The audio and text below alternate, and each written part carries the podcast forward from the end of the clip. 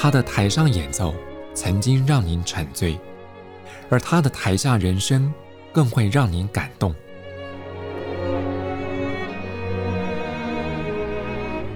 国家交响乐团爱乐实验室 Podcast 名家登场，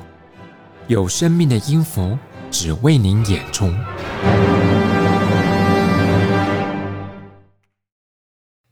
欢迎收听国家交响乐团 Podcast 节目，我是邢子金。回顾过去这一百年来，有些作品在发表当时可能还被视为是前卫，但是经过时间的洗刷之后，它还能被保存下来，甚至经常被后人提到，还拿出来演出。由此可见，这些现代创作在后来的经典地位。在我们这期节目当中，为各位介绍这位主题作曲家，就是个典型的例子。他出生自台湾。并且在二十世纪初就让台湾在国际乐坛大放异彩。这位是姜文也，在十二月十一号礼拜六下午两点半，在国家两厅院演奏厅有一场以姜文也为主题的讲座音乐会，特别邀请到旅美作曲家陈可嘉教授担任主讲。而在这期节目当中，我们就特别邀请到陈可嘉老师为各位听众朋友先来一场空中导聆。主持人好，各位听众大家好，我是陈可嘉。嗯，对，关于姜文也在过去，好像我们只是在这个影音资料当中会提到，很难得在整场音乐会里面以他作为主题。那当初是怎么会有这个灵感来策划这个演出？嗯，台湾客家作曲家姜文也，他在呃音乐历史上是一个非常重要也非常特殊的一个人物哈。他在他的呃困难的生命旅程里面呢，他却非常坚定的选择在作曲的道路上啊、持续努力，并且呢，他透过他的音乐作品来跟当时世界上重要的音乐潮流做呼应，并且互相。啊、抗衡。那他出生在啊一九一零年，此时的西方音乐世界正处在一个蓬勃发展、百家争鸣的时代。当时呢，跟姜文也并驾齐驱的音乐作曲大师，都是很多爱乐者耳熟能详的作曲家。例如说，美国音乐之父 Copland，美国作曲家呃 John Cage，还有 Samuel Barber，还有法国作曲家 Messian。俄国作曲家 Shostakovich，还有像是英国作曲家布瑞顿啊，波兰作曲家 Lutoslawski，甚至是阿根廷作曲家啊，Hinestela 跟那个 Piazzolla，相信这这些作曲家都是很多啊爱乐者常常听到的作曲家。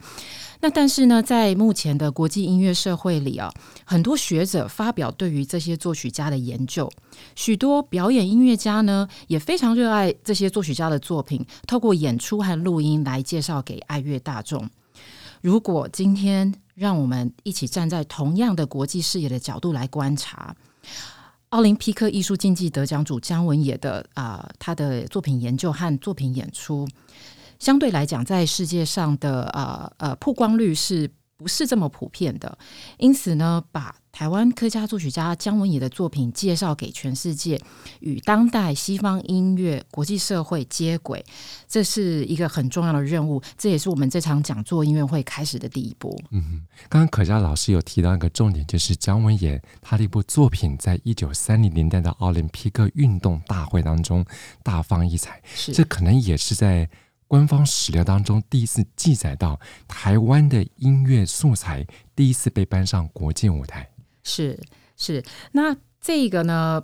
其实我也是在学习这一次啊、嗯、研究姜文的作品的时候，我才非常惊讶知道说，哇，原来国际奥林匹克运动比赛竟然当时也有这个艺术竞技的项目哦。嗯、那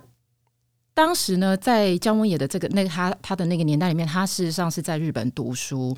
那。身为一个呃。出生在台湾，那当时我们也知道台湾是日本的殖民地。他呢，能够代表日本去参加这个比赛。那当时参加这个比赛的，并不单单只有姜文也，还有当时日本的一些啊、呃，他的前辈一些重要的呃作曲家们。那姜文也很不容易的，就是好像打败他的老师们这样子，然后的拿到了这个特别奖，是在亚洲呃第一位呃音乐家拿到国际啊、呃、国际大奖，然后也是啊、呃、目前就是亚洲的第一个这个奥运艺术竞技的奖。是是是，看，看他来自大陆地区，定居在台湾，后来因为家庭环境关系，被送到日本去留学，甚至以代表日本的身份去参加奥林匹克这个会外赛。对，但是那个作品当中，当然日本的素材是免不了，但是如果追根究底把它剖析的话，里面从头到尾用了很多来自台湾原住民的音乐。是是是，那他。呃，他其实在他去了日本之后，他有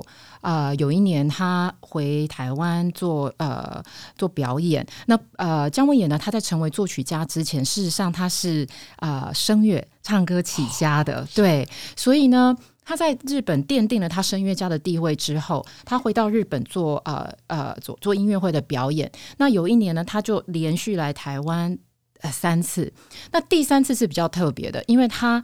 想要寻找创作的素材，所以呢，他就是呃，大家也知道那个年代也不是说你爱来就来，这样可以高高兴兴的来来回回一下子就到，所以他专程跑来台湾寻找他的素材。所以呢，嗯、呃，我想这是他从一开始决定慢慢转型成为作曲家的的的那个呃当下，他就是对于故乡台湾呃。是他创作呃灵感来源的这样子的想法，我们就可以从他很早的作品里面慢慢看到，甚至他后期的作品也是可以呃，我们可以从音乐的元素里面听到他是有意识的这样子的使用，这样子。不过，这样讲起来，他的创作手法到他的音乐表现，其实真的是符合一句叫“人亲土亲音乐情”。不过，以他这么好的成就，其实在二十世纪以来。好像可能也因为这个时空因素的关系，他好像不像您刚刚提到像 Barbara Koppelman 或 Stravinsky 这些在欧美乐坛这些重要大师们名声这么响亮。不过说实在，他的音乐成就跟这些赫赫有名的大师们比较起来，也应该是不相上下。对，所以呢，我们在这场音乐会里面呢，我们就是做这样的设计，说在上半场的时候呢，我们就是会跟大家介绍啊、影响姜文也。他在承袭这些德奥作曲音乐，又又是德奥底蕴的这些作曲技巧的同时呢，他在接受这些像我们刚刚讲的德布西或者是巴尔托克这些人的影响之下，他是如何的在呃结合东方跟西方的不同的呃文化概念跟啊、呃、创作技巧。呃，在实际的作曲里面运用，那巴尔托克是影响他运用民族音乐的的，他有点像是他的精神领袖这样子。那所以在上半场的音乐里面，除了呃德布西之外。德布西，我们也知道他是十九世纪末二十世纪初非常非常啊、有创新啊、重要的作曲家，所以他对于姜文也的影响更是啊、不容小觑。所以在上半场的音乐会里面呢，我们会介绍一点德布西的作品，然后我们也会在讲解里面介绍一点点啊巴尔托克的音乐，然后我们就可以看到说为什么呃姜文也之后他的作曲素材啦，他的手法他是怎么发展的。那在音乐的音乐会的下半场呢，我们也会跟大家介绍。跟姜文也同时期并驾齐驱的这些作曲大师们，他们在音乐上的作曲技巧跟姜文一样，同样受到德布西跟巴尔托克的影响。然后同时呢，我们可以看到说，诶，当时一九一零年、一九二零年、一九三零年这些活在世界上的不同地区的作曲家们，他们是如何。啊、在音乐创作上啊、有点像是互相交流、互相呼应，然后互相用音乐来支持彼此啊、在音乐上的概念。嗯，我想透过陈可嘉教授这场音乐会的设计，这个听众朋友到了现场去观赏。呃，我们虽然是演出的是以室内乐的编制来呈现，是，但是我们从小而见大，我想观众朋友会发现到这场讲座音乐会是个有深度也有广度的导聆演出。我想听完这场演出，大家应该不会妄自菲薄，因为台湾也有这么一个值得享有国际名声的大作曲家。对，而且大家就是有。听了这场音乐会之后，当大家出外旅行的时候，或者是跟你的国际友人互相交流的时候，你有这些资源可以告诉他们说：“哎，啊，你听过布瑞顿吗？耶、yeah，你听过 Copland 吗？那我们同在这个同样的呃历史时期上，我们台湾有姜文也，而且他是奥林匹克艺术竞技的得奖组，那我们就可以用这样子的机会呢，把把姜文也的音乐给带到国际舞台上。”哎，也说真的，有时候跟国外的朋友们聊一聊，不只是聊这些吃喝玩乐，有时候带点点文化的素材，他们可能会见到，哎，这位来自东方的朋友，还还蛮有文化高度 他们会很高兴，他们其实会非常啊、嗯呃，非常有兴趣知道说关于台湾的文化跟作曲家这个部分，这样。是是，对。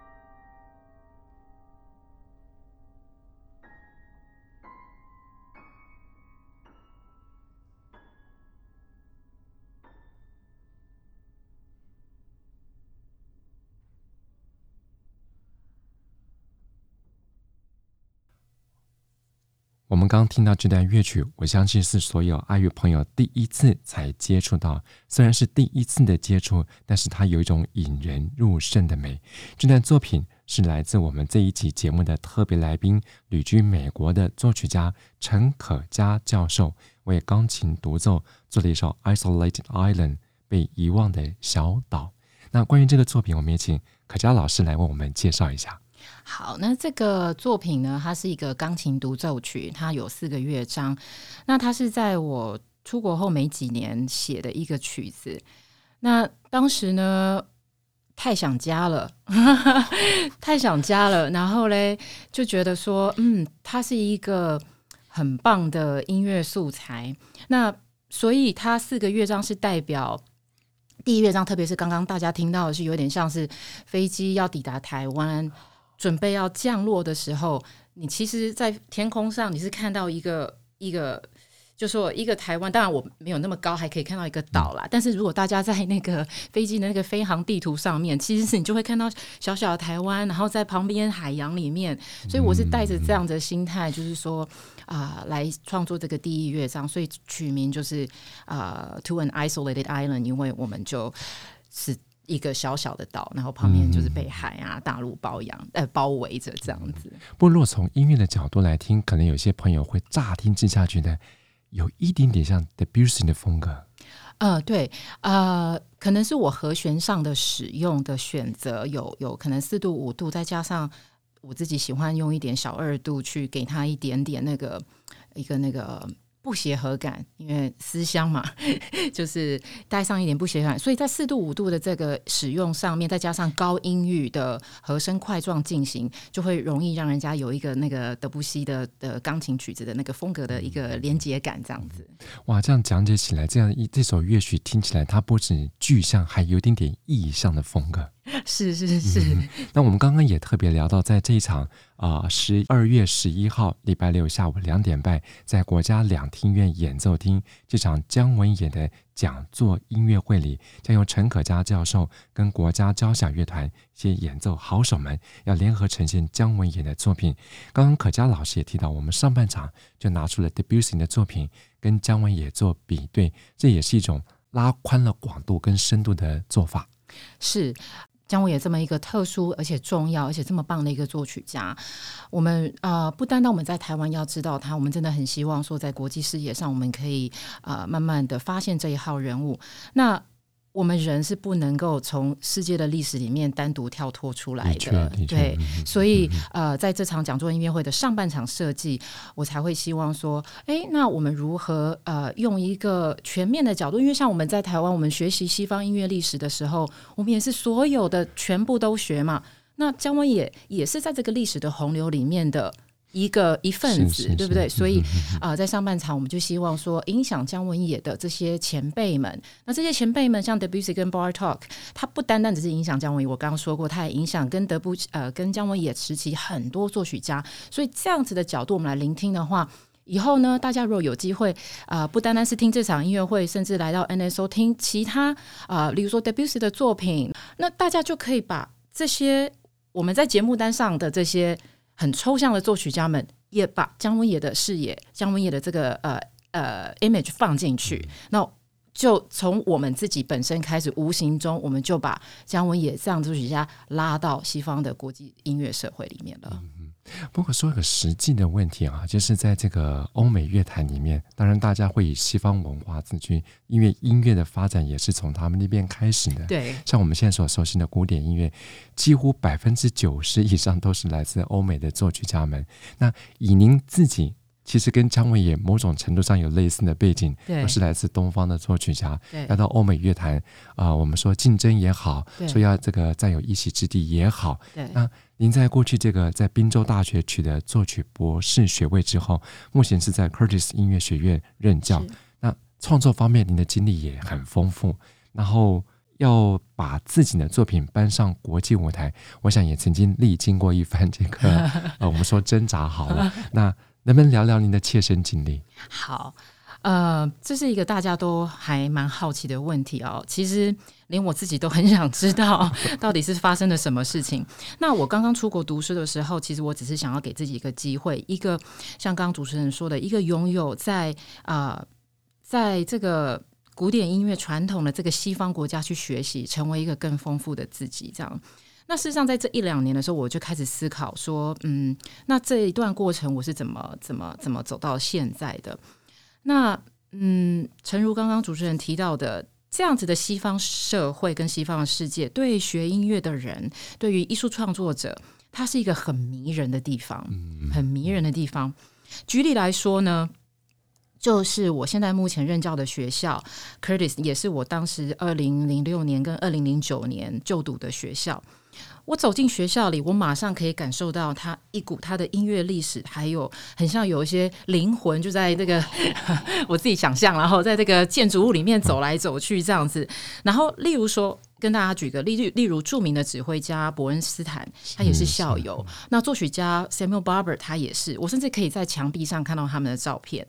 那当当自己你在墙壁校校友墙壁上看到他的照片的时候，你就会觉得有一种啊。我是否也应该应该这么的努力，这么的奋发向上？这样就有一种很很激励的感觉。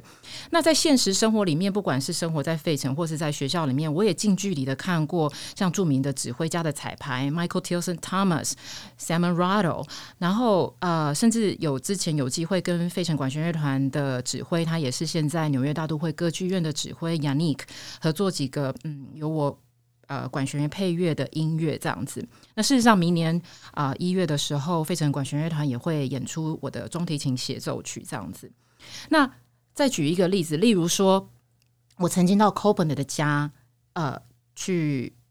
去做一个呃呃驻驻村艺术家，我就在他 c o p e n 的房子里面住了一个月，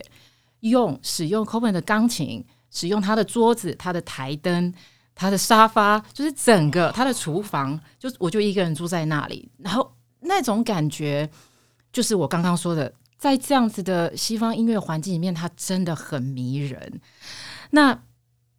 在这个过程里面。当然，这些刚刚我们所提到的这些我的一些机会啦，一些演出，它当然不是说我就这样掉下来，哦、嗯，或者也不是说 掉下来就送到你面前，也不是说哦，我被启发，我每天活在这个呃呃迷人的世界里面，我我就呃怎么说，在就就可以在这个这个这个社会里面有个有个什么样的一席之地这样子。所以呢，呃，我觉得。除了这些之外，可能有一些可能的条件会促成啦。那我把它想象成两个条件，一个就是内在条件，一个是外在条件。内在条件的话，其实呃，我会鼓励大家，我自己也是这样，就一直在问我说：你自己是谁？你是什么样的作曲家？你想成为什么样的音乐家？透过这样子不断的、不断的问自己这个问题，做决定、做选择。那很多学生、很多人会跟我说：老师，我没有办法厘清这些问题，我没办法，我没办法思考。那我也没办法预测未来，我也无法决定我生出来是什么样的性格的人。这样，没错，我承认。但是我认为重点是这个思考的过程，呃，还有做选择的过程，然后最后去承担你自己做的这个决定的勇气。那这是我觉得这是内在条件。那外在条件的话，其实就是不断的努力，一直努力。那呃，我会一直想象说。我自己不足的地方，我需要努力的地方，但是同时我也蛮会给自己鼓励的。就是我自己只要有进步一点，我就觉得啊，好棒，好棒！因为你知道，身为作曲家、音乐家，大家就是关在自己一个小空间里面，一直一直。觉得自己哪里不好，然后告诉自己说要更努力，哪里要多练，哪里要多写，这样，然后研究研究。可是常常我们会忘了说，诶，其实我们是非常需要鼓励自己的。然后再来就是要观察，要观察这个世界是如何运作。比如说，呃，交响乐团如何运作，呃，室内乐的组织是如何运作，作曲家如呃音乐家如何彩排，这些实际的层面呢？一定要把自己想办法，实际的放在这些氛围里面，实际操作，在这个社会框架里面学习。那当然，接下来就是你尽力了，无论结果如何，它是一个过程。那我跟我自己说，那当然讲的好像很超然的样子嘛，但是我是跟自己说，当你自己八十岁的时候，这些都会是你的故事，你可以跟人家分享的故事。但其实我们还是可以，呃，透过。呃，学习前辈们的经验来来来，呃，怎么讲？砥砺自己。像比如说姜文也好了，我们刚刚说了，他其实原本他不是音乐家，他不是他从常常在他的文章里面，他有说到，他其实不是所谓的学院派出身，他的学习过程里面都是透过自自学，比如说在夜间部啦，然后寻找大师啊，然后常常去日本的一个呃 salon 的一个地方去。吸取音乐会，他甚至透过打工的方式帮啊乐团抄谱啊，在透过抄谱的过程里面学习这些管弦乐技法。那姜文也甚至他在当自己呃练习声乐的时候，呃有一些我看过一些他的日记，他是每天照表操课，很严格的训练自己练习这些啊、这些曲目。那可想见他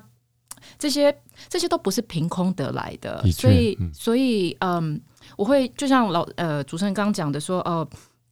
在年轻的时候，你可能你没有办法去想象说我要写出一个多么伟大的作品。那我都跟我都跟我的学生讲说，不要有那个包袱，说我要写出一个全新、有创意、打破世界规则的作品。我说，如果这样想的话，压力太大了，因为做不到。是是，倒不如把它想象成说，我们透过不断的学习，有点像是收集你的呃宝藏盒一样。哦，我今天学到了这个技巧甲，哦，那我在学了这个技巧乙，我在学了这个技巧丙。那就是在有点像是收集你的工具的那个概念。那因为常常可能，如果今天年轻学子他选择作曲这条路的话，可能会背负另外一个概念，叫做是我要成为一个特殊的作曲家，我要有自己的风格，我要写出呃一个怎么样跟别人不一样的音乐。那我是觉得说，你先把这些呃这些呃预期拿掉，我们先就把工具一二三四五都学好，有一天你自然而然。经过经过时间的淬炼，经过不晓得任何人生经历，他慢慢就会综合出一个全体。那像我们再看看过去的作曲家里面，他们自己在当下的时候也没办法定义说，哦，我的作我的作品风格是如何如何如何，因为这些定义作品风格的创新，或者是呃改造，或者是一些呃进步，都是后人来定义的。但是，因为我们现在是活在那个后人的角色，我们在学习西方历史，我们总是觉得觉得说我好像应该做什么创新、有创意，所以呃，把有宏观的事也很好，但是实际上的一步一步的操作，其实我觉得是更加重要。基本功夫先练好，再谈伟大的梦想。对对对，对。所以，像国家交响乐团在二零二一、二零二二这个月季，由乐团现任的艺术顾问 Jim McCord，他就提出个一分钟交响曲作曲计划。我想，这个就跟刚刚可嘉老师所提到的有点点相互呼应。这也提供了新生代的创作者一个舞台。不过，就您的角度来看，其实很现实的一个问题。不论是演奏者或是观众，对于所谓的当代音乐刻板印象里面，一定就是呃艰涩，对啊、呃、难懂，很难进入。那以您这么丰富的角度，一个过来人的经验来看，当代音乐，您觉得是应该用一个什么样的态度来面对？呃，大家走进音乐厅里面，如果看到一个不认识的作曲家，或者是还活着的作曲家，大家好像会很害怕。是。但是问题是你，你有没有想过？大家有没有想过，如果我们今天在现实生活里面要认识一个活着的新朋友，好像也没那么可怕。所以呢，嗯，基本上我，呃，当然我自己有有受过专业的训练，所以我在听这些所谓的当代音乐的时候，呃，或许脑筋里面会知道如何去聆听。但是事实上呢，我常常会把我的这个所谓专业的耳朵给关掉，对。我而且我喜欢自己一个人听音乐会，我喜欢把这个所谓专业分析的角度关掉之后，我想要用一个呃一个纯粹一个呃就是人类的角度，感性感性的角度，我来听听这个音乐，喜欢就喜欢，不喜欢就不喜欢。就自己心里说，嗯，真的好喜欢，因为什么什么什么哦，可能跟你过去的呃音乐经验有相似，或者是你可以说啊，不好意思，我对于古典音乐完全没有经验。那 OK 呀，没关系。那是否你就想，哦，这个刚刚那段声音听起来好好听哦，感觉不错。其实就是一个一个感受，因为音乐音乐是一个嗯，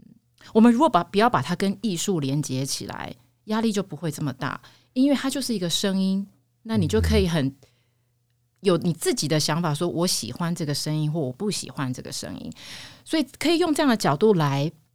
来听这个所谓的呃二十世呃二十一世纪，我们现在已经 二十一世纪的现的的的还在创作的一个这个音乐。那另外，我还会用一个好奇心的角度，就是说，看看这个作曲家。到底是要变出什么东西，或者是说这些声音是我以前没听过的？呃，怎么这么有趣？就很像是我们平常我们会去尝试吃不一样的餐厅，哦、吃不一样的菜，是是是嗯、也不是通通都很喜欢，也总是会踩到地雷。那那一天踩到地雷的时候，就踩到地雷呀、啊。那就像我刚刚讲的，等你八十岁的时候，你就会有一些故事说啊，我记得我在五十岁那一天，呃，我去听了一个很奇怪的音乐，然后怎么样怎么样。所以那都是我觉得那是人生经验里面的酸甜苦辣的色彩。嗯嗯、哦，所以我并我进入呃音乐厅的时候，其实不不单单是听现代音乐，我甚至是听过去传统的音乐，我都不见得我会强迫我自己说，我就是一定要喜欢它，因为它是大师写的，我就一定要喜欢它。有些时候。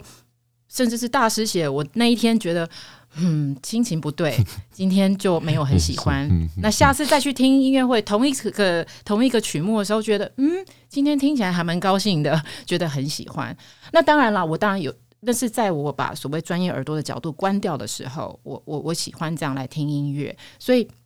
啊，我鼓励啊，就是如果说听众朋友们对于走进音乐厅有点害怕，或者是看到不熟悉的作曲家有点害怕，那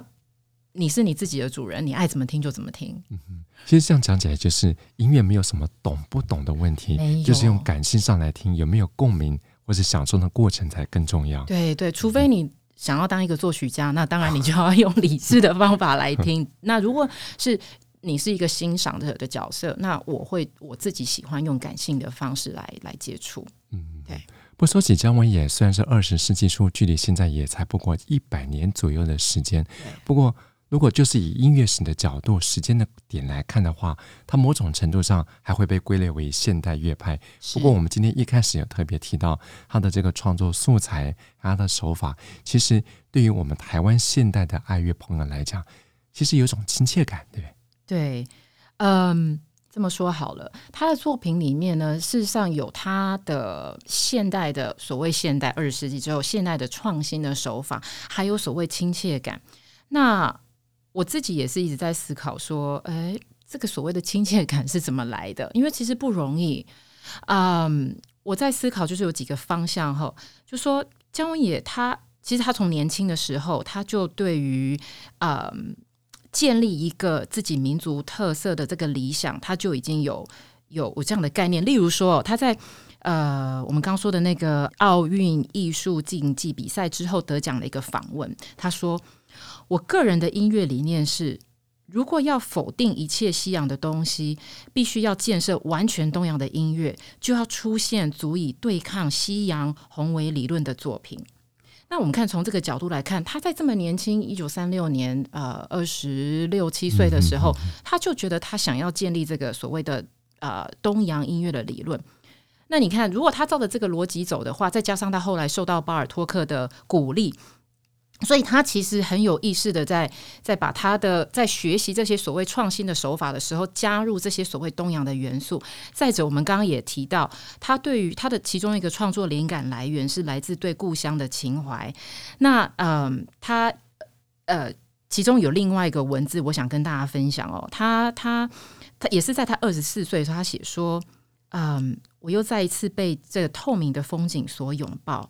在这寂静之中。”白鹭鸶展现美丽的羽毛，竖立在那里。我站在这如同父亲额头的大地，如母亲啊、深邃眼睛的黑土上。我静静地闭上双眼。关于人，关于这美丽的大自然，还有关于这里的生活，我完全跌入冥想的境界中。我开始感觉到我的体内将诸多情绪交织在一起，成为一连的诗，或者是一群音符。所以，综合以上的原因哦，不管是实际的呃。作曲手法元素的使用，或者是他本身对于台湾故乡台湾的一个情感的连接，我想这都是我们在聆听姜文野作品的时候，并不会有艰涩距离感。嗯，呃，甚至是因为他会在里面运用我们比较熟悉的素材，呃，所以从不管从专业或者是爱乐者的角度来讲，他其实都有一种啊、呃、民族的亲切感，然后再加上一个一点点小。呃呃，创新手法的一个新鲜感，所以呃，非常欢迎大家 十二月十一号来啊、呃，一起参与这场音乐会。而且这场讲座音乐会还有一个非常漂亮而且浪漫的标题，叫做《二十世纪的沧海遗珠》。我想，这短短一个标题，可能也是姜文也一生当中某种程度上的写照。是，嗯、呃。他是一九一零年出生哦，他出生在当时呃台湾，他是日本的殖民地。他六岁就搬到了呃厦门，然后后来呃自己跟哥哥到那个日本去读书。他其实一开始是在一个职业学校里面学习电机工程，但是呢，他非常渴望创作，非常喜欢音乐。那他透过自己啊、学习啊、先从唱歌起家，透过不断的比赛来奠定他在日本声乐家的声望。那他再也压抑不住他想要创作的这个渴望哦。那我呃，我们刚刚也提到说，他其实透过一个非常严格跟有纪纪律的自学，渐渐的他蜕变成为一个啊、作曲家跟艺术家。那但是呢，呃，然后我们刚刚也提到说，他在一九三六年得奖那个国际奥林匹克啊艺术竞技的得奖。那嗯。呃但是他处在当时的年代呢，他其实一生辗转辗转在台湾啦，在日本，在中国，还有当时的那个复杂的政治历史因素，嗯、所以呢，他得奖之后没有办法持续的在国际的呃社会里面受人关注，所以我觉得是非常可惜的。所以这句话，这个啊呃，呃音乐会的标题《二十世纪的沧海遗珠》，真的就是可以他的一生写照，因为他曾经。这么样的亮眼过，呃，那那嗯，因为大历史社会的因素而无法持续被关注，所以我们希望可以现在来重新关注他一下。嗯，因为我们提到了很多呃关于姜文演还有他那个时代，我们旁枝末节的角度切入，让朋友也也了解到姜文也他不只有自己的音乐风格，而且同时期他受到的影响，还有他影响到的后代，这真的就是一个。承先启后。那如果说想要对姜文也音乐要更多认识的朋友，当然十二月十一号这场讲座音乐会值得你到现场来聆听。就算是第一次才听到的朋友，都会觉得我们刚刚一再强调的亲切感。除此之外，还有一种回味无穷的魅力。对对对，在这期节目当中，我们特别邀请到旅美作曲家陈可嘉教授，为朋友们空中导聆，介绍了即将登场的。姜文也二十世纪的沧海遗珠这场讲座音乐会，在这场演出当中，国家交响乐团的弦乐跟木管声部的演奏家们也将为观众呈现姜文也的经典室内乐。而透过陈可嘉教授的现场导聆，我相信可以带着所有的旧与新知，更深度的来认识姜文也。而透过这场演出，您更会了解。为什么这位台湾作曲家会在二十世纪初让欧美乐坛为之惊艳的魅力？我们再次谢谢可佳老师，谢谢主持人的邀请，谢谢各位听众，希望在十二月十一号见到大家。国家交响乐团 Podcast 节目，我是邢子清，我们再会。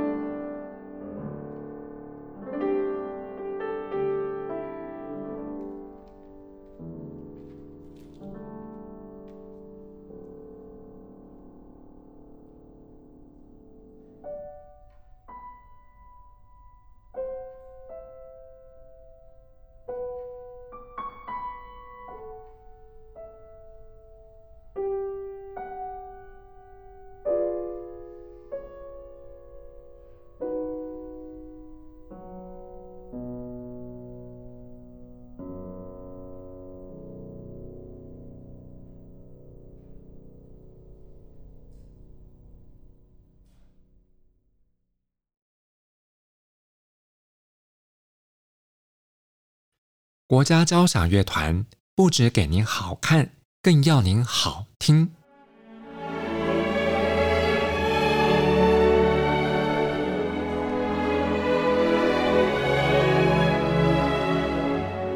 国家交响乐团独家精彩实况，原创 Podcast 节目，舒缓音乐，友善贴心，诚意十足。爱乐实验室 App 温馨登场，